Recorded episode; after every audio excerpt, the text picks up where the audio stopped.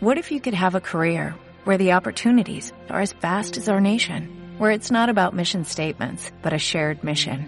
At U.S. Customs and Border Protection, we go beyond to protect more than borders, from ship to shore, air to ground, cities to local communities. CBP agents and officers are keeping people safe. Join U.S. Customs and Border Protection and go beyond for something far greater than yourself. Learn more at cbp.gov/careers.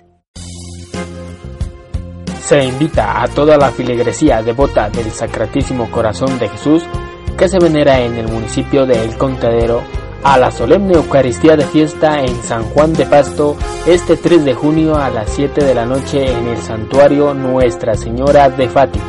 Invitan fiesteros y grupo de oración Sagrado Corazón de Jesús de San Juan de Pasto. Mayor información en nuestra página de Facebook Grupo Sagrado Corazón de Jesús Pasto.